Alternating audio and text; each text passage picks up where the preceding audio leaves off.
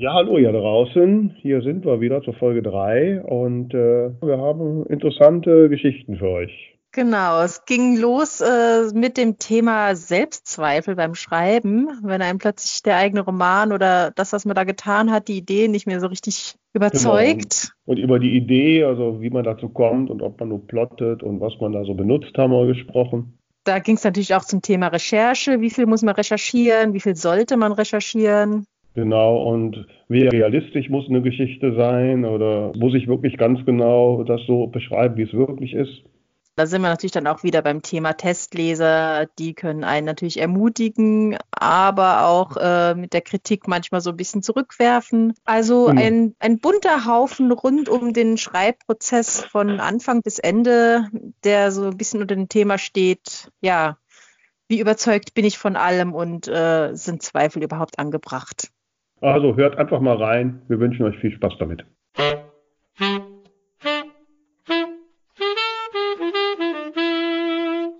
Hallo Vera. Ja, hallo schön, Tamara. Na, du? Na, ja, wie ist es bei dir so? Bei mir ist gut. Ähm, viel zu tun im Moment, aber ja, bin ganz gut wieder so in den, in den Jahrestrott reingekommen. Oder Trott darf ich nicht sagen, aber wieder in den aktiveren Teil nach ja. den ganzen Feiertagen, ja. Okay. Du auch? Noch nicht so. Also der Rhythmus, den Rhythmus habe ich noch nicht. Man ist ja jetzt quasi, man hat eigentlich äh, am 6. erst richtig angefangen. Also. Mhm. Aber gut, das wird schon wieder kommen, schneller als mir lieb ist. Ne? Mhm.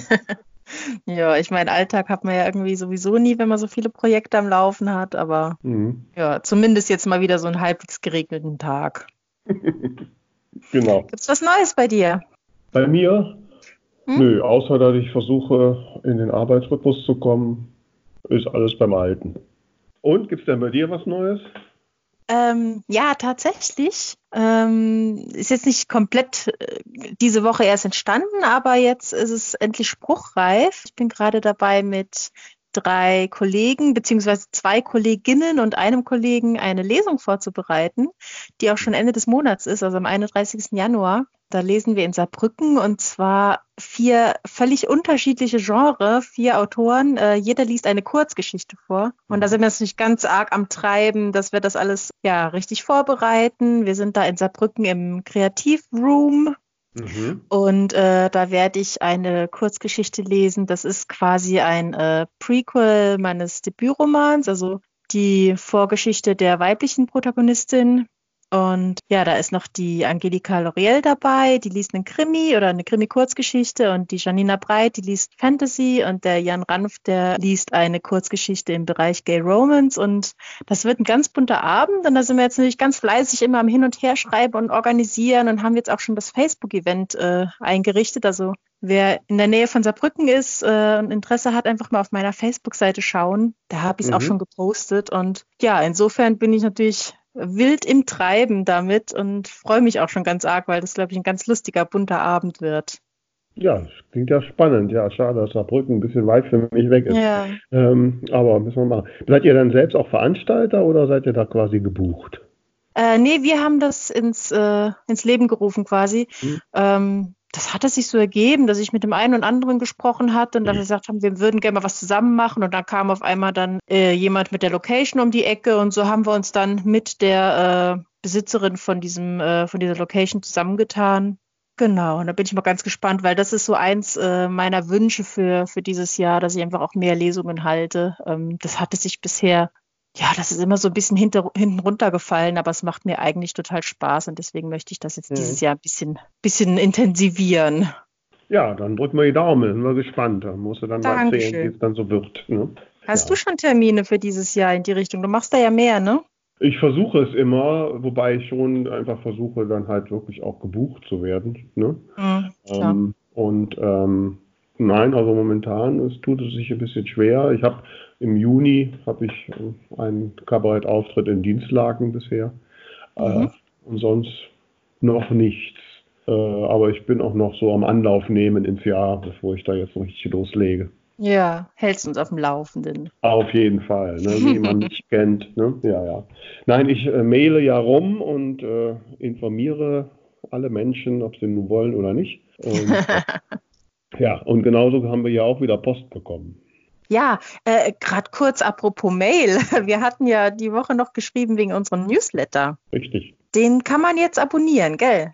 Ach so, ja, ja, na klar, kann man, haben ja schon ein paar. Ähm, äh, Sag das vielleicht nochmal, weil das war ja so, so halb an mir sogar vorbeigegangen. auf unserer Webseite nicht angeguckt. Doch, auf unserer Webseite, zwei von der Talkstolle vom .de, ist halt in der Mitte E-Mail-Adresse eingeben, auf Eintragen drücken und schon ist man drin. Genau. Und dann werden wir sicherlich auch die nächsten Tage schauen, dass wir mal auch den ersten Newsletter versenden. Hm? Bin ich schon sehr gespannt, was du da zauberst. Wieso? Du wirst da mitzaubern müssen. Verdammt. genau, aber apropos Post. Sie haben Post. Genau. Wir haben wieder ganz liebe E-Mails und äh, Nachrichten bekommen und äh, ja, freuen uns eigentlich immer und schicken die dann noch im, ja. immer hin und her. Der, der es zuerst gesehen hat, schickt in, immer dem anderen die Nachrichten dann mit und da freuen wir uns immer, weil die also es sind immer mal wieder Tipps dabei, aber unterm Strich sind die alle so positiv und das ist natürlich ganz toll. Und der Martin hat uns zum Beispiel geschrieben, dass er, obwohl er kein großer Podcast-Hörer ist, äh, sich unsere beiden Folgen fleißig angehört hat. Und er war auch ganz froh um dein äh, Giveaway für dieses, äh, für diese Printvorlage. Mhm. Wer das nicht mitbekommen hat, sollte nochmal in Folge 2 reinhören und hatte aber angemerkt, dass er die Folge so ein bisschen von der Zeit her ein bisschen lang fand. Da haben wir jetzt auch ein bisschen hin und her diskutiert und mhm. ja, wir würden so versuchen, was meinst du? Also wir versuchen uns ein bisschen einzugrenzen, aber ähm, ich sag mal so eine Dreiviertelstunde, 50 Minuten soll es schon sein. Ich meine, ein bisschen Spaß sollte er auch dran haben. Und ja, schauen wir mal. Wobei, jetzt wollen wir uns auch jetzt nicht zwingen, jetzt rigoros abzubrechen, wenn wir jetzt gerade gut im Flow sind. Ne? Genau, das ist nämlich das Problem. Die Zeit, die geht, wenn man quatscht, so schnell rum. Jetzt habe ich schon wieder nicht dran gedacht, irgendwie mal zu schauen, wann wir angefangen haben, aber ich glaube so vor fünf ja, Minuten ungefähr. Ja, du hast das im Auge. Sieben Minuten, 13 Sekunden haben wir schon hinter uns. Gut, also die Vera passt auf, dass wir es nicht übertreiben. Ja. Genau, also so, so 40, Zur 45, 50 Minuten. Raus, so. Richtig. ja. äh, aber da sind wir natürlich auch, äh, wenn jemand da nochmal eine Meinung zu äußern möchte, schreibt uns gerne. Auf jeden Fall, immer her damit. Und wir haben auch andere Fotoschriften bekommen. Die Monika hat uns äh, zum Beispiel geschrieben, wir hatten ja das Thema Werbung und hat gesagt, also wir könnten ruhig was mehr Werbung für unsere Bücher machen. Da sind wir aber unsicher, ne, Tamara? Also ja, ja, es ist halt, was wir schon ein paar Mal hatten, ne? so richtig traut man sich dann halt doch nicht und, und das dann so offensiv zu machen und zu sagen, jetzt guck mal hier und also ich, ich bin da, ich, ich, bin da ein bisschen nee, schüchtern. Wir wollen Nerven und so und, und ihr wisst ja, dass wir Bücher schreiben und nee, also da müssen wir nochmal so ein bisschen drüber nachdenken. Das werden wir nochmal vertiefen, mal schauen, ob, ich weiß es nicht, bin da noch unsicher. Ne? Ja, also Müssen wir mal ja. schauen. Also, hm. mhm. Naja, wollen wir erstmal so jetzt ins Thema gehen, aber äh, bevor wir da unser, neu, unser aktuelles Thema ansprechen, machen wir eine kurze Unterbrechung. Bleibt dran, nicht weiterschalten. Wir sind gleich wieder da. Weißt Kalle, das ist tote Trolle, mecker nicht. Das ist gesund. Tote Trolle, mecker nicht von Vera Nentwich nimmst jeden Abend ein Kapitel von, dann geht's dir gut. Ja, tote Trolle meckern nicht von Vera Nentwich. Tote Trolle meckern nicht von Vera Nentwich. Ja, da sind wir wieder und äh, ja, wie gesagt, wir werden uns mit der Werbung noch ein bisschen überlegen. Ähm, ja, also da muss man schon ein bisschen vorsichtig sein. Auch ja, ja. Und es ist natürlich auch so, ne, man man ist ja immer unsicher, was man macht, auch so mit unserem Podcast. Wir freuen uns ja über Zuspruch, auch wenn wir einfach auch immer noch ein bisschen unsicher sind. Ist das alles gut, was wir machen und so, ne? Ähm, wenn wir in das, in das Tool gucken, mit dem wir das immer hochladen, das zeigt uns immer an, wie viele potenzielle Leser wir haben. Aktuell Leser? zeigt uns das, äh, äh Hörer, Entschuldigung. und ähm, aktuell zeigt es uns an, dass wir 17 potenzielle Hörer haben. Ui. Äh, ich, ich befürchte, dass wir die alle persönlich kennen ähm, und sollte unter den 17 Hörern, die jetzt gerade zuhören, einer oder eine sein, die uns noch nicht persönlich kennt, bitte, bitte melde dich, damit wir dich auch kennenlernen können. Ja, ne? unbedingt. Ne? Und ähm, natürlich dürfen es noch ein paar mehr werden. Ne? da zweifelt man immer, ne? wenn man da so sieht, ah, sind nur 17 und äh, müssten doch viel mehr sein. Und wenn man aber jetzt selbst überlegt, dass wir gerade erst mal zehn Tage dran sind, ähm, Echt? Das kommt mir schon so lang Hälfte, vor. Die Hälfte der Zeit war ja auch noch Weihnachten und so, da haben Leute ja. auch an dem Kopf. Ähm, also das mit den Zweifeln, das wird mich immer begleiten. Ich weiß nicht, wie es bei dir ist, Tamara. Ja, das ist äh, im Moment sowieso ein großes Thema. Dazu habe ich auch eine Nachricht bekommen von einer Autorin, die, äh, die ich so ein bisschen mit ihrem Manuskript betreue. Und die hatte mir geschrieben, ich, ich weiß gar nicht, ob das alles irgendwie Sinn macht, das noch zu Ende zu schreiben. Das ist doch irgendwie alles unglaubwürdig und unrealistisch und, und ich ich habe irgendwie eine Schreibdepression. Und äh, das kam mir total bekannt vor, weil ich, also mir geht's immer so kurz vorm Veröffentlichen, nicht beim Schreiben des Erstentwurfs, sondern kurz vorm Veröffentlichen denke ich, okay, jetzt hast du dir irgendwie monatelang Arbeit umsonst gemacht, äh, drück einfach auf den Löschen-Button. Das da ist doch völliger Quatsch. Wenn das irgendwer in die Finger kriegt, der lacht dich aus. Echt? Vor dem, vor dem Veröffentlichen? Nee, also ich habe das immer so. Kurz vorher. Nee, ich habe das immer so äh, kurz, also beim Schreiben, so beim Endspurt, wenn es aufs Ende mhm. zugeht, dann, dann äh, zweifle ich immer daran, ob der ganze Anfang, ob das nicht alles Mist ist und so. Mhm. Ähm, und da muss ich mich dann auch manchmal zwingen. Also, also dieser, dieser Schluss des Schreibens, das finde ich sowieso aber für mich die schwerste Phase, weil die macht keinen Spaß. Ne? Das ist immer so der Punkt, meistens bin ich zu spät, hinter meinen selbstgesetzten Terminen hinterher, ne? weil ich mir immer, das soll vor den Sommerferien sein oder vor Weihnachten oder so. Ne? Äh, und dann bin ich dann doch immer zu spät und dann rechne ich und dann braucht meine Lektorin braucht noch drei Wochen und das brauche ich noch und dann denke ich, oh, jetzt wird es zu eng dann kommt so dieser Druck da rein und dann, mhm. äh, und dann, dann denke ich immer, oh Gott, das, das, ob das überhaupt was wird und so. Da bin ich dann immer unsicher und da muss ich dann wirklich auch äh, mich dazu zwingen, das auszuschalten und die Gedanken ausschalten und sagen, jetzt mache ich einfach. Jetzt bin ich so weit gekommen, jetzt wäre einfach blöd, das wieder wegzuschmeißen und mhm. ja, zur Not schreibe ich halt das nächste Buch, ja. Mhm. Planst du denn eigentlich oder schreibst du mehr aus dem Bauch raus? Ja, also ich schreibe jetzt nicht ungeplant, aber ich bin jetzt keine so im Detail Plotterin. Das ist mir irgendwie mhm. noch nicht gelungen. Ich habe immer so ein, so ein Grobgerüst. Ich versuche mhm. äh, immer so diesen Stufenplan nach James Fry zu machen. Ich weiß nicht, ob du den kennst. Mhm. James Fry, der hat ja das Buch geschrieben, wie man einen verdammt roten Roman schreibt. Ja, ja. Und, äh, und er hat da so einen Stufenplan mit sechs oder sieben Stufen, weiß ich jetzt gerade gar nicht. Ähm, und den habe ich immer so als, äh, wenn ich ein neues Papyrus-Projekt aufmache, dann habe ich da so ein Dokument, wo direkt diese Stufen drin stehen.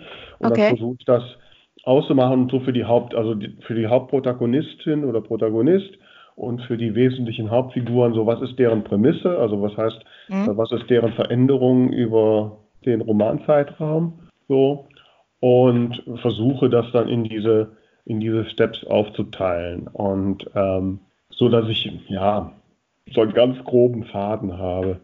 Mhm. Ähm, aber was das konkret an Handlung ist, das kann ich. Ich kann nicht 20 Kapitel vorausdenken. Äh, mhm. Das gelingt mir nicht. Oder wenn ich es tue, dann steuere ich immer so zielgerichtet auf diese Sache zu, dass das irgendwie auch nicht passt. Ne? Wie machst du es? Ja, also ich wollte nur kurz erklären. Also ich mache es ganz ähnlich wie du eigentlich. Ich weiß, äh, ich weiß, wo ich herkomme, wo ich hingehe. Ähm, ich weiß die wichtigsten Punkte äh, dazwischen. Und ich habe immer schon lange vorm Schreiben so einzelne Szenen, die sind manchmal gar nicht relevant. Das sind meistens auch nur so Bilder, aber die, die habe ich dann immer schon und hangel mich dann da so drumherum.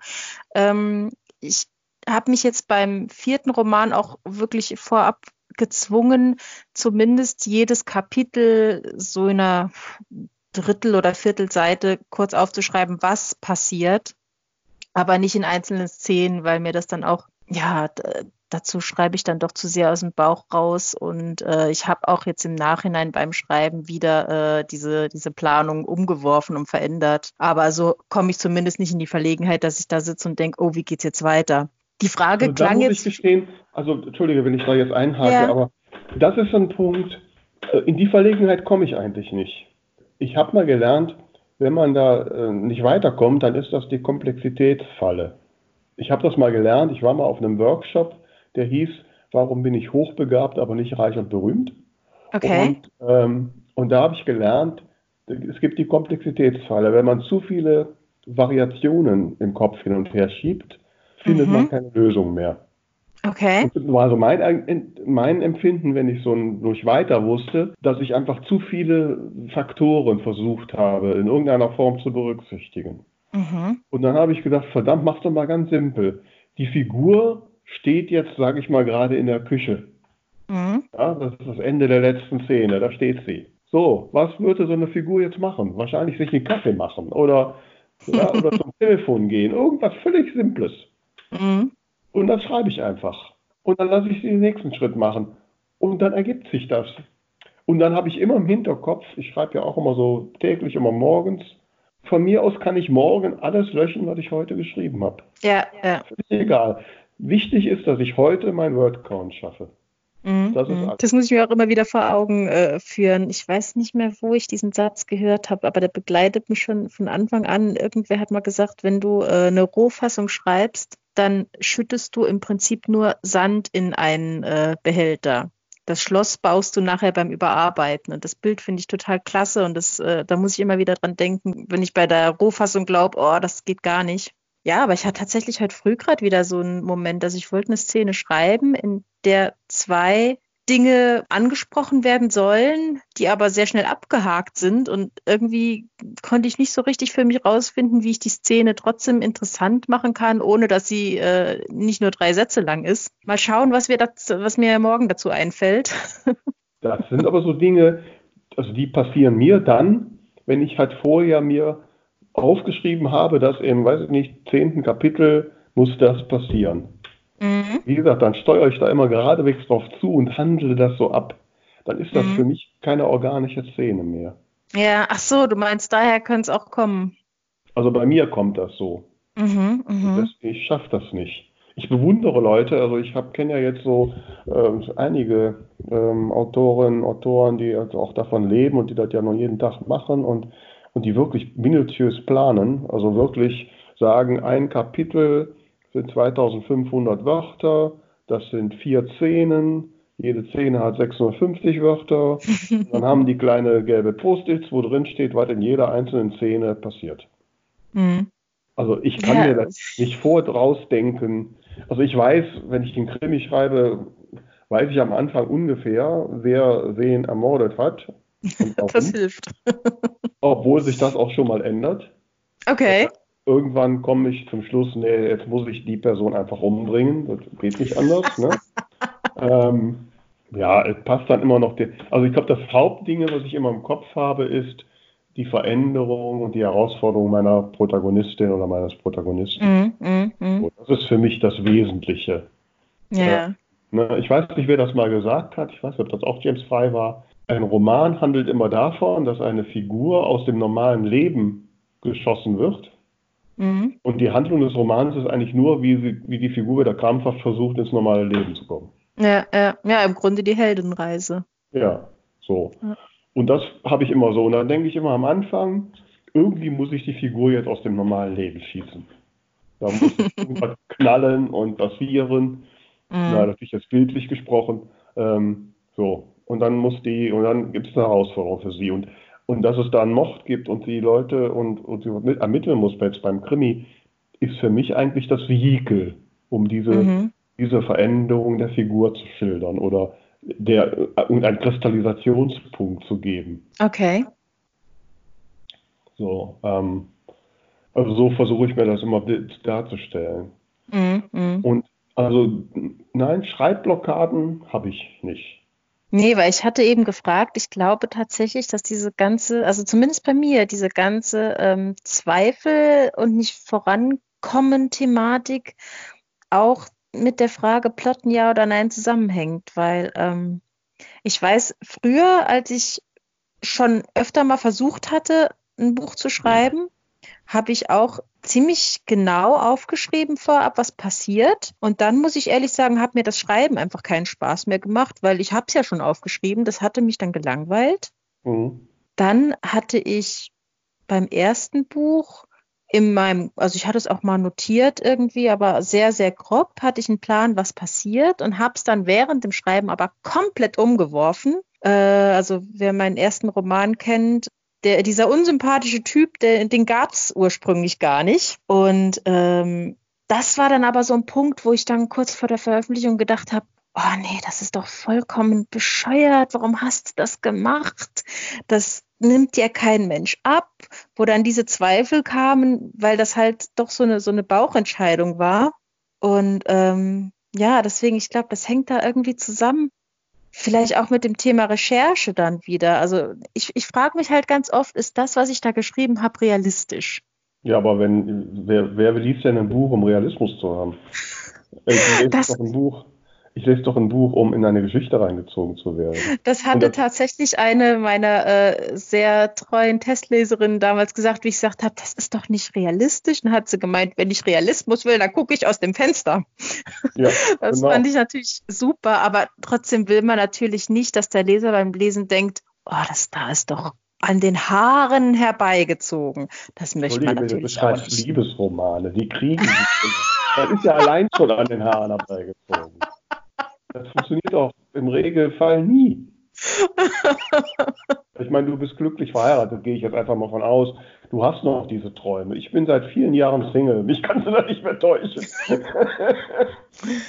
Na ja, gut, das, die, die hören ja auch immer an einer bestimmten Stelle auf. Wer weiß, wie es ja, danach weitergeht. Ne? Kein Mensch schreibt Liebesromane, wenn die nachher verheiratet sind und Kinder kriegen und äh, er immer nur im Job ist oder sie immer nur im Job ist und weiß der Geier, was so alles passieren kann. Ja? Wobei ich dazu sagen muss, die Geschichte, an der ich jetzt gerade schreibe, das äh, fand ich auch persönlich äh, spannend, mal was anderes zu machen. Da lernen sie sich eben nicht kennen, sondern kennen sich schon sehr lange. Und es sind halt nur Dinge passiert und das ist mal so ein bisschen eine andere, ein anderer Ansatz. Bin ich mal gespannt, wie das so ankommt ja, mich an, an, wer ist es? Klaus Lage und es hat Zoom gemacht. Tausendmal berührt. Tausend ja, nee, nee, nicht, nicht mal das. Die waren sogar, äh, also sie sind sogar schon vor Jahren ein Paar gewesen. Oh. Genau. Ja, die müssen ja wissen, was zu tun. Aber ja. mehr wollen wir jetzt nicht verraten. Nee, nee. Jetzt Gehen wir zurück zum Thema. ja, ja. ja, aber das ist ja so die Geschichte, also das mit dem Realismus, Nee, also davon muss man sich, glaube ich, frei machen. Das ist ja witzigerweise so, natürlich gibt es in jedem, also in meiner Bücher, weil die auch immer in der Jetztzeit spielen, natürlich gibt es da Dinge die, Dinge, die auf Erfahrungen von mir oder auf Erlebnissen basieren. Mhm. Und witzigerweise sind das immer die Szenen, wo Leser sagen, nee, also das ist jetzt völlig unrealistisch. das ist wirklich wahr. Okay. Ja, also da kannst du drauf tippen. Wenn das die einzige mhm. Szene ist, die wirklich so passiert ist, dann wird genau da das kritisiert. das ist sehr ähm, schön. Weil das, glaube ich, einfach in diese, in diese heile Buchwelt gar nicht reinpasst. Aha, ja. Ja, klar, man das hat so seine so, Erwartungen, wie ein Buch ist, ne? Ja, und du schaffst doch deine eigene Welt. Ich meine, wenn ich auf dem Marktplatz des Dorfes ein UFO landen lassen will, dann kann ich das doch tun. Ich muss das halt nur plausibel erklären. ja, gut, ja, ja. Und ich meine, du bist Fantasy-Fan, also das ist doch mit Realismus nun wirklich weit weg. naja, ich schreibe aber kein Fantasy. Ich bin ja, da, glaube ich, auch. Roman ist auch nicht weit weg von Fantasy.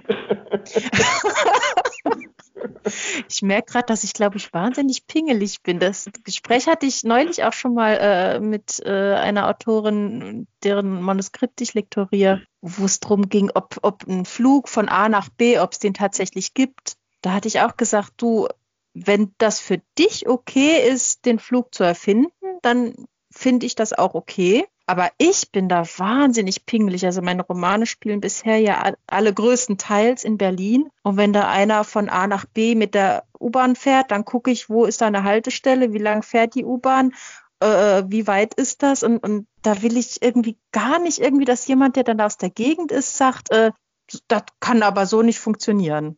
Ja, also es gibt so Sachen, wo die Leute empfindlich sind. Es ist ganz witzig, also meine Krimireihe spielt ja in Grefrath am Niederrhein, habe ich sicherlich schon einige Male erwähnt. ähm, und ich versuche natürlich auch immer äh, die Orte, die ich da so beschreibe und so, die sind dann schon real. Aber wie gesagt, das, äh, das Büro, also wo jetzt meine Protagonistin ihre Detektei hat, das mhm. ist natürlich ein Haus, das es wirklich gibt, da ist ein Versicherungsbüro drin. Aber mhm. da ist natürlich erstmal eine Detektei. Und den Jago Diaz Fernandes, der da mit seinem ersten Martin durchfährt, den gibt auch nicht. Ne? Ja, das ist ja klar. So, und ähm, der, wobei mich jetzt letztens jemand an der Supermarktkasse gefragt hat, ob es den wirklich gibt. Die haben tatsächlich geglaubt, da fährt durch Gräfach jemand mit so einem ersten Martin. Würdest ähm, du gerne ja. kennenlernen? und ähm, ja, also ich weiß auch noch nicht so richtig, wo die Grenze ist, ob Menschen, also klar, es muss, ich sag mal so, es muss sich realistisch anfühlen. Mhm. Das ist wahrscheinlich der Punkt. Mhm. Also ich halte es da, was die Recherche angeht, so mit Haruki Murakami, der äh, Literaturnobelpreisträger. Der hat zum Thema Recherche gesagt, er hat mal einen Roman geschrieben, der in Finnland spielt. Mhm. Der war aber noch nie in Finnland. Hat einfach mal bei Google Maps und so geguckt. Mhm. Und als er dann danach nach Finnland gekommen ist, hat er gesagt, war er sehr überrascht, dass Finnland so aussieht wie in seinem Buch. Ne? Cool. Und also man kann das auch übertreiben. Also, Gut, ich muss sagen, das macht halt auch Spaß. Ne? Also ich setze mich auch immer dann an Computer und laufe dann mit Google Street View da durch die Gegend und gucke mir an, wie sehen da die Häuser aus und, und wie sieht der Innenhof da aus und schaue mir das halt quasi über, über einen Bildschirm an. Und da muss man natürlich dann auch aufpassen, dass man sich nicht verzettelt und da stundenlang irgendwie virtuell durch Berlin marschiert und, und sich die mhm. Schaufenster anguckt. Ja, also natürlich, man muss ein bisschen Gefühl dafür haben, wenn man die Leute da durchgehen lässt und das mache ich halt auch. Aber ich bin dann immer relativ schnell da durch und dann, dann lege ich los. Wie gesagt, jetzt, ja, glaube bei den Grefrath-Krimis klar, das muss ein bisschen, jetzt ist das auch die Gegend, wo ich groß geworden bin, das fällt mir dann nicht so schwer, das kenne ich einfach, ne? Und bei den anderen. Du hast auch Videos gemacht, ne? Genau, ja, ja, ich bin dann auch so bei den ersten Büchern, habe ich dann immer die Orte im Buch, dann halt ein kleines Video dazu gemacht und so. Aber das war jetzt kein so ein großer Aufwand recherchemäßig. Das ist mhm. schlimmer, wenn du, weiß ich, den Mittelalter-Roman schreibst und das soll alles in, in richtige Gegebenheiten eingefiltert sein und so. Mhm. Also das wären so Projekte, da habe ich einen Heidenrespekt, wer das macht. Wow. Ja. Meine Hochachtung. Ja, also das wäre gar nichts für mich. Wie ist das denn, wenn du jetzt da so ein, du sagst ja immer noch so die Rohfassung. Wie groß ist der zeitliche Abstand zwischen Ende, der Rohfassung und der Überarbeitung? Wahrscheinlich bei mir viel zu kurz. Also meistens will ich dann einfach vorankommen und ähm, in der Regel lasse ich es ein paar Tage liegen. Aber dadurch, dass ja der Anfang vom Schreiben her dann schon wieder einige Wochen zurückliegt, ähm, ja, ist das natürlich dann nochmal so ein bisschen, fühlt sich ein bisschen neu an. Aber äh, wie jetzt viele sagen, leg's erstmal drei Wochen in die Schublade oder so, da habe ich gar keinen Nerv für. Machst du das? Ja, Nee, nee. Ich, meistens, wie gesagt, ich bin ja dann doch immer zu spät, was meinen Zeitplan angeht und dann kommt der Druck. Äh, ich habe es manchmal so, also, dass ich so zwischen im Projekt, wenn irgendwas passiert, dann habe ich mal eine Woche Unterbrechung mhm. oder sowas, weil ich beruflich weg muss oder sowas. Ähm, und dass ich dann, muss ich das, was ich bisher geschrieben, nochmal lesen, um einfach wieder in den Flow zu kommen. Mhm. Und, und dann finde ich meine Geschichten meistens super. ne? Und dann tröste ich mich immer damit, dass ich sage, also ich würde meine Bücher kaufen, ich finde sie super.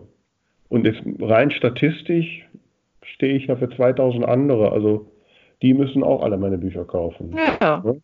Reicht mir, nicht für die Bestsellerliste, aber, aber vielleicht machen wir noch mal eben, äh, machen noch mal eine kleine Unterbrechung. Wir sind gleich wieder für euch da. Es war schlimm, immer diese Blähungen. Ich konnte kaum noch aus dem Haus gehen. Da hat mir eine Freundin Wings of Love von Tamara Leonard empfohlen. Und plötzlich ging's mir besser. Kein Problem mehr mit dem Reizdarm und ich konnte befreit aus dem Haus gehen. Dank Wings of Love von Tamara Leonard. Zu Risiken und Nebenwirkungen fragen Sie den Buchhandel Ihres Vertrauens. Ja, da sind wir wieder und ähm, unterhalten uns darüber, wie wir das mit den Zweifeln über den eigenen Text in den Griff kriegen. Ja, mir ging gerade was durch den Kopf, mhm. äh, weil es bei mir ja wirklich so ist, dass ich, dass die Zweifel immer kurz vor der Veröffentlichung kommen. Wenn ich schreibe, wenn ich die erste Fassung schreibe und, und dann auch im Überarbeiten bin, ich glaube, das ist noch so diese Verliebtheitsphase so in die eigenen Figuren, wo man die einfach toll findet und näher kennenlernen will und, und am liebsten mit denen im echten Leben befreundet wäre. Und irgendwann, wenn man es dann zum achten Mal gelesen hat, dann kommt man halt von dieser frischen Phase, so in den Alltagstrott, wenn man das jetzt mal mit einer Beziehung vergleichen will. Mhm. Und dann fangen dann einfach die offenen Zahnpastatuben an zu nerven. Vielleicht ist es wirklich das. Ja, wahrscheinlich bin ich dann schon eher, weil ich wahrscheinlich zwischendurch doch schon häufiger mal so das, das bisher Geschriebene lese. Manchmal passiert es mir auch, dass ich zum Ende oder so im letzten Drittel merke, nee, ich muss äh, am Anfang eine andere Entscheidung treffen und muss das nochmal ändern. Was mhm. komischerweise, nur so ein kleiner, als kleiner Seitensprung, bei mir immer so ist, dass ich am Ende dann vielleicht merke, ich muss was ändern und ich muss dann nur drei Sätze am Anfang ändern und schon passt wieder alles. Mhm. Das ist mhm. ganz magisch. Ja, ich habe noch nie gehabt, dass ich dann irgendwie ganz Kapitel wegschmeißen müsste. Das würde okay. mich immer sehr treffen. Ne? Aber cool. wenn ich mir wirklich ja jedes Kapitel dann irgendwie mache, erarbeite. Aber ne, es passt manchmal. Also ich weiß auch nicht, ob das mit dem mit diesem Stufenplan oder mit diesem Prämissengedanken zu tun hat. Es passt mhm. immer irgendwie das was. Das kann schon sein. Ja? Dadurch äh, kommt diese, diese Übersättigungsphase schon beim Überarbeiten bei mir. Ich kann ja, das kann ich nicht mehr leiden. Ich will es dann nur noch loswerden. Aber kurzer Einschub zum Thema Kapitel wegwerfen. Das muss ich mal kurz erzählen. Äh, ganz am Anfang, bevor ich irgendwie Papyrus und sowas hatte, habe ich über so eine Online-Plattform, also mit Login halt geschrieben, weil ich dachte, das ist praktisch, da kann ich vom Handy aus und vom Computer aus und von verschiedenen Rechnern aus immer wieder dran arbeiten. Und ich hatte natürlich kein Backup gemacht. Also ich habe immer ein Kapitel zu Ende geschrieben, habe es mir dann lokal gespeichert, aber solange ich am Kapitel dran war, halt nicht. Und dann kam der Crash und mein Kapitel war, also da hätten noch ein paar Sätze gefehlt und sonst war das Kapitel komplett fertig und ich habe es irgendwie aus Versehen gelöscht. Irgendwas hat sich da aufgehängt und das Kapitel war weg. Und ich habe gedacht, das kann nicht wahr sein. Ich habe getobt ohne Ende und habe gedacht, ich muss das jetzt aber so schnell wie es geht, so, weil ich es noch im Kopf habe, nochmal runterschreiben. Und damals hatte ich halt wirklich immer, wenn ich angefangen habe zu schreiben, alles nochmal gelesen, was ich am Vortag geschrieben hatte, um wieder reinzukommen. Hatte das also alles zwei, dreimal schon gelesen. Und da habe ich an dem Abend da gesessen und bis Mitternacht dieses Kapitel nochmal runtergetippt. Und ein paar Tage später hatte ich vom Support äh, eine Mail bekommen, weil ich denen auch geschrieben hatte, ich habe da was gelöscht und die konnten das irgendwie wiederherstellen. Und dann war ich neugierig und habe die beiden Varianten äh, verglichen, also über, über einen Computer, da gibt es ja so eine Abgleichfunktion. Und das waren einzelne Worte, die anders waren. Ansonsten hatte ich das komplett so wieder aufgeschrieben. Das fand ich total faszinierend. Okay. Also so zum Thema, äh, man soll, also viele sagen ja immer, man soll immer weiterschreiben und nicht nochmal lesen, was man geschrieben hat oder so. Das mache ich auch nicht. Also meist brauche ich nochmal so ein paar Sätze, um nochmal reinzukommen. Ja, ich auch. Also wenn ich dann morgens mich dann so nach mit dem ersten Kaffee da ransetze, dann muss ich noch mal ein bisschen das letzte, die letzte Szene lesen, damit ich wieder so mhm. in den Fluss komme. Wo ist sie jetzt und wo wir sie hin und so. Ja. Das mir beruhigt mich ja. Mir ist es andersrum passiert. Es gibt mhm. ja im Papyrus diese tolle Funktion Text mumifizieren. Ne? Und dann hatte ich so eine, so eine Beginn oder eine so eine Szene, die fand ich ja nicht mehr so gut, aber ich fand Löschen irgendwie, nee, Löschen, dann ist sie ja weg. Ich mumifiziere sie, dann ist sie auch quasi weg, aber ich kann sie immer wiederholen. Mhm. Ich habe noch nie einen mumifizierten Text wiederholt, aber ähm, Aber, und was ich damals nicht wusste, wenn ich das dann die fertige Fassung, für mich fertige Fassung, an meine Lektorin schicke, meine Lektorin hat leider kein Papyrus, dann muss ich das mm. immer, dann muss ich das immer als Word-Dokument speichern. Ja. Yeah. Dann habe ich das gemacht und dann kriegte ich das zurück und ich beim Vergleichen, ich wundere mich, da war da diese mumifizierte Szene wieder drin.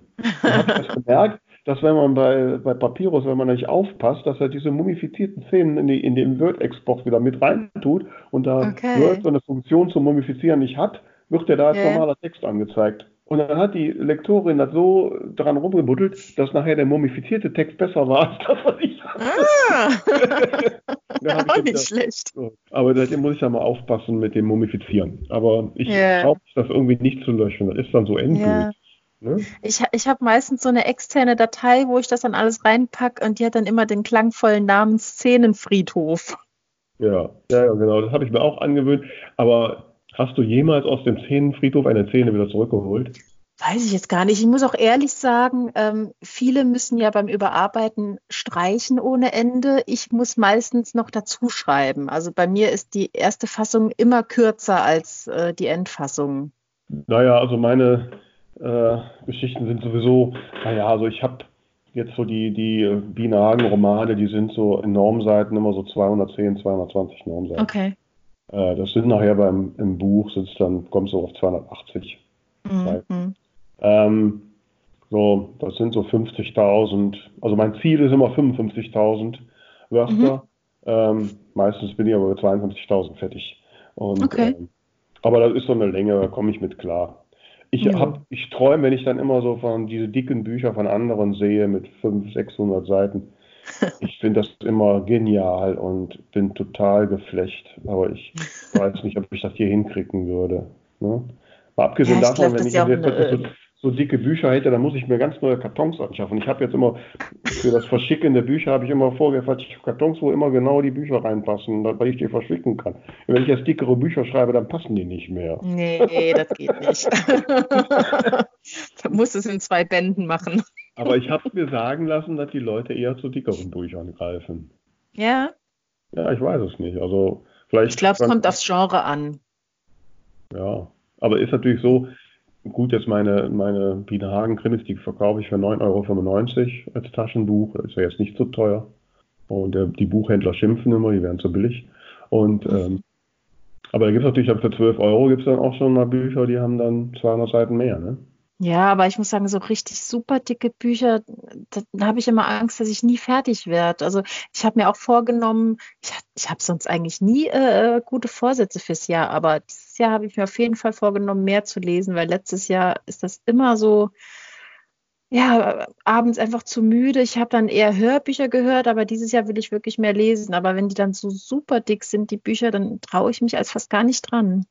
Ja, ja, ja, das kenne ich. Also ich habe das auch, äh, gerade im letzten Jahr, war jetzt auch mit Verband und so. Und dann war ich ja auch in der Jury vom Deutschen Self-Publishing-Preis. Da muss man ja alleine schon 24 Bücher zumindest tief angelesen haben. Mhm. Und, und, und wenn ich selbst im Schreibprojekt bin, dann, dann habe ich nie den Kopf frei, ein mhm. Buch zu lesen.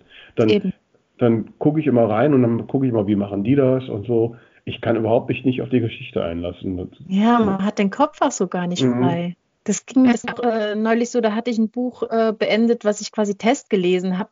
Da habe ich dann so eine mhm. App verwendet, wo ich direkt im Text so äh, Kommentare mit dem Handy auch einfügen konnte. Habe das zu Ende gelesen, habe dann einfach so ein Buch angefangen und habe da automatisch wieder angefangen zu kommentieren. Wie, da musst du mir jetzt mal, ich bin ja da technikaffin, wie, wie funktioniert das? Also du hast das Buch als E-Book quasi oder genau, als, als genau. Word-Dateien oder wie hast du es? Das habe ich als E-Book. Es ist, glaube ich, bei der App sogar egal, ob es ein äh, Kindle oder ein EPUB ist. Und mhm. die heißt, ich äh, muss gerade überlegen, ich glaube E-Books New oder so. Und zwar E-Books hinten mit X. Okay. Muss aber nochmal nachschauen, das kann ich ja dann in die Shownotes Show reinschreiben. Und äh, es, es, kann sein, dass andere Apps das auch können, aber bei der finde ich es ganz praktisch. Da kannst du mit dem Finger dann einfach eine Stelle äh, markieren mhm. und kannst einen Kommentar dazu schreiben. Und dann kannst du die Kommentare komplett exportieren über WhatsApp, über E-Mail, über alle möglichen Kommunikationswege. Also und das ist dem, natürlich mit der Referenz, also an welcher Genau, genau. Das wird dann, das wird dann eine lange Nachricht, da steht dann immer mhm. die Referenz, dann der Kommentar, dann die nächste Referenz und das ist natürlich ganz praktisch, wenn man einfach mhm. nur äh, jemandem so ein bisschen Feedback geben möchte. Ja, ich finde, ich habe immer das Problem, wenn ich meinen Testlesern das Buch gebe, die lesen das dann auch irgendwie als E-Book. Ich meine, da können sie Kommentare machen, aber die kannst du halt nicht exportieren oder so. Mhm. Ne? Und, äh, genau, nee, also mit der klappt das super. Ja. ja, apropos, apropos Testleser und Kritik, das ist natürlich, finde ich, auch ein Thema, so wenn man diese Zweifel hat. Also mir hilft es dann natürlich auch, eben weil das bei mir kurz vor der Veröffentlichung ist, dass ich weiß, ich habe vorher noch Vorableser und deren Feedback kriege ich dann auch bevor es rausgeht, dann geht man natürlich auch ein bisschen entspannter äh, in die Veröffentlichung. Ich weiß nicht. Also ich habe auch so ein paar, ich habe jetzt die Testleser so aus meinem Bekanntenkreis akquiriert und ähm, ich meine, die sind wir ja alle, die sind mir ja alle wohlgesonnen. Natürlich wollen sie konstruktiv kritisieren, aber ich weiß auch natürlich, welche Vorlieben jeder so hat und ich weiß auch, wie ich welche Kritik oder welche Aussage einordnen muss. Und es ist ja ganz ehrlich so, wenn man drei Leute fragt, kriegt man ja vier verschiedene Antworten. Und ähm, letztlich muss ich dann doch entscheiden. Mhm. Ja. Nee, also da muss ich sagen, habe ich jetzt wirklich ein ganz gutes Team. Ich habe eine Testleserin, die begleitet mich quasi im Schreibprozess. Ähm, also die bekommt immer, wenn ich eine Szene fertig habe, bekommt sie die direkt.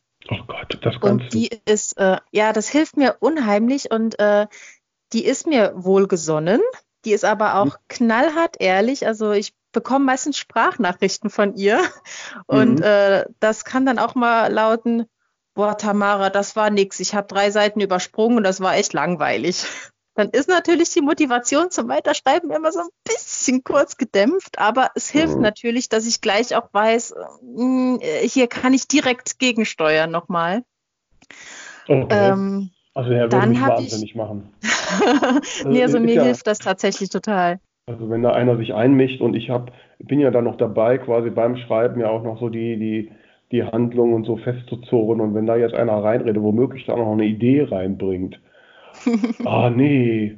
Ich weiß nicht, ich könnte nie in so einem, ähm, ja, die, die Annette Strohmeier, die hat ja auch mal einen Gastartikel auf meinem Blog geschrieben, die hat mal so Writers Rooms und so gemacht, ne? das machen die ja, wenn mhm. die so Filme entwickeln und sowas. Ich könnte nie mit anderen da diskutieren und dass die mir da reinreden und sagen, nee, ich habe eine andere Idee, ist besser. Oh nee. Ja gut, nee, reinreden, äh, das natürlich nicht. Und letzten Endes, ähm, ich weiß ja in meinem Kopf schon, ob jetzt irgendwas wichtig ist äh, und, und kann natürlich auch sagen, du ist äh, notiert, aber die Szene wird noch wichtig. Aber ich habe ja zumindest schon mal eine Rückmeldung, aha, wenn man es liest, ohne zu wissen, wie es weitergeht, dann ist das irgendwie, irgendwas stimmt da noch nicht. Und natürlich auch, wenn, wenn du dann eine, eine Rückmeldung bekommst und hörst, super, alles in einem Schlag durchgelesen, hat Spaß gemacht, dann äh, bist du natürlich auch wieder super motiviert. Aber so habe ich auf jeden Fall schon mal so ein Gefühl, ob es in eine richtige Richtung geht. Und dann habe ich halt eine, die liest dann quasi, wenn ich es einmal überarbeitet habe, die liest es dann durch und die macht dann nochmal so ein bisschen gezielter Rückmeldungen. Ähm, das sind so die zwei, die mich quasi im Prozess begleiten. Und dann habe ich halt so Vorableser, äh, die kurz vor der Veröffentlichung einfach auch für Rezensionen dann äh, schreiben. Und die sind dann meistens sehr, sehr ermutigend und das hilft mir dann auch, wenn ich gerade wieder in meiner Schreibdepression bin.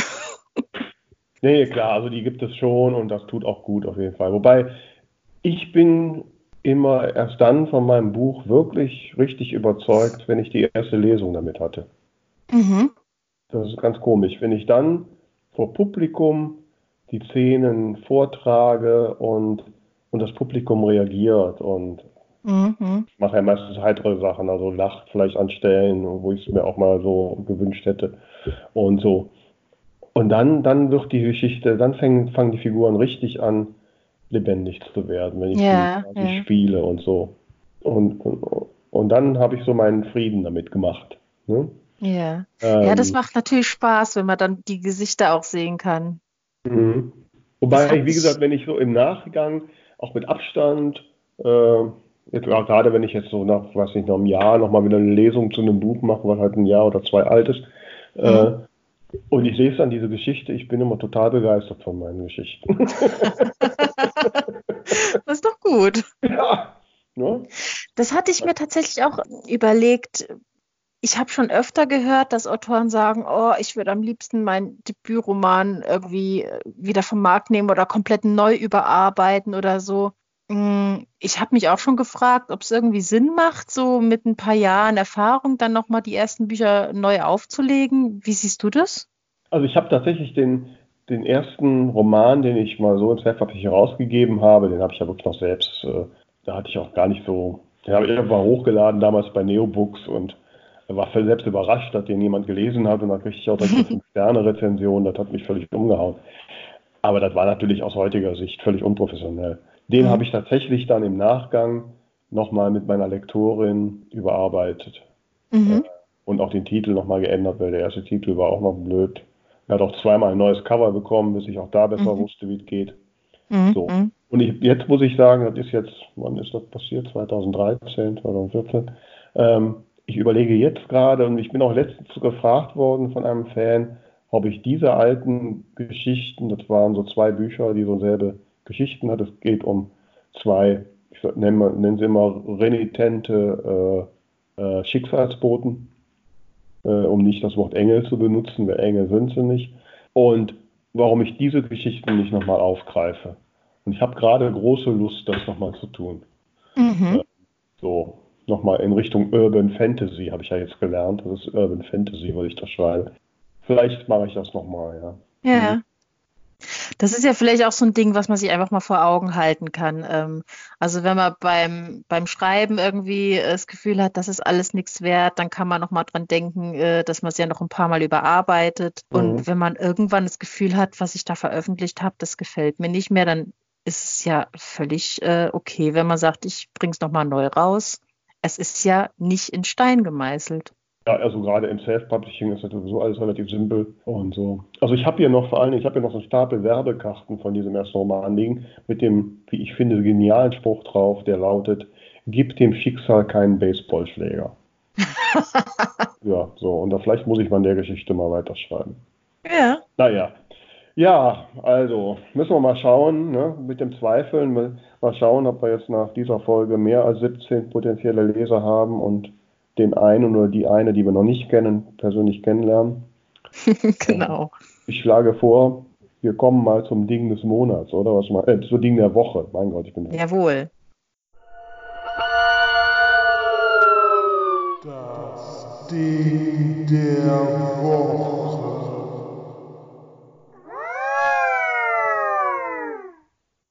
Was ist denn dein Ding der Woche, liebe Tamara?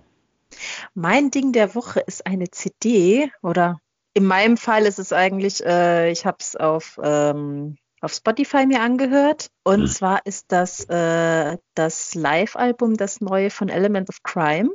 Mhm. Kennst du? Ja, sicher. Ähm, und zwar heißt das Live im Tempodrom. Das ist von äh, Ende 2019. Was ich ganz cool finde, das gibt es nicht nur als äh, MP3 und Audio-CD, sondern es gibt sogar auch auf Vinyl. Und ähm, ja, das höre ich jetzt schon ein paar Tage. Das gefällt mir unheimlich gut, weil ähm, klar, einmal sind Live-Aufnahmen immer irgendwie ein bisschen toller als die normale CD. Mhm. Und ähm, es sind auch sehr viele Lieder, also weit über, über 20 Stück und ähm, sehr, sehr vielseitig halt. Ich meine, die haben ja sehr unterschiedliche Sachen gemacht. Ja, man kann gar nicht so richtig sagen, ist es jetzt, äh, ist es lustig, ist es Rock, ist es ernst, ist es ein bisschen traurig, ist es von allem was dabei und was ich halt unheimlich cool finde, gerade bei den älteren Liedern, der Sänger hat jetzt halt einfach, äh, weiß nicht, ich will jetzt nicht spekulieren, alters- oder lebenswandelsbedingt doch nochmal so eine richtige Reibeisenstimme bekommen. Und deswegen haben jetzt auch gerade die alten Lieder dadurch nochmal so einen neuen Touch bekommen. Und also mir gefällt es total gut. Element of Crime live im Tempodrom kann ich nur empfehlen. Also ich finde ja immer, der Sänger, der redet ja mehr, als dass er singt, aber okay. Ist auf der ja. CD tatsächlich, hält sich in Grenzen. ja. ja, mein Ding der Woche ist tatsächlich mal dem Thema unseres Podcasts gemäß ein Buch. Tatsächlich, mhm. ja. Äh, ich war letzte Woche im, im, Buchladen, wollte ein Geschenk für eine Freundin kaufen und da bin ich an einem Buch hängen geblieben von William Shatner. Captain mhm. Kirk. Ne? Ich, ihr wisst ja, ich bin ja Star Trek-Fan. Und das lachte mich da so an, heißt Lebe lang. Und dann habe ich das mal mitgenommen. Und ich habe natürlich ein bisschen gedacht, ich kriege jetzt so ein bisschen Insider-Infos noch über Star Trek, aber das Buch handelt eigentlich davon, über seine Lebensphilosophie. Der ist ja mittlerweile auch, wenn ich richtig rechne, 88. Und er schreibt da so ein bisschen mehr so, ja, was eben so auch am, am, am Leben hält, wobei das klingt jetzt tragischer, als das meint, sondern wirklich so positiv. Ich muss feststellen, beim Lesen der ersten Kapitel, William Shatner und ich, wir haben echt viel gemeinsam. Mhm. Ähm, schön finde ich seinen Ausspruch, sein Geheimnis für langes Leben wäre einfach nicht sterben. Das macht ähm, Sinn. Ne?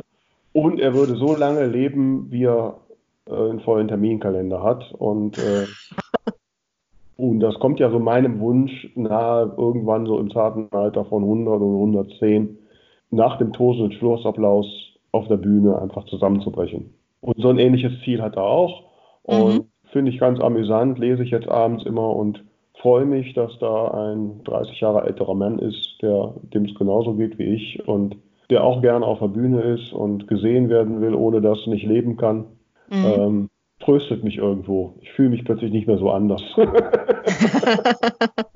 ja, nee, das kann schon inspirieren. Und ich glaube, es ist tatsächlich auch was dran. Ne? Solange du irgendwie äh, Dinge tust und, und dich für irgendwas engagierst und begeisterst, ähm, bleibst du auch fit da, denke ich mal.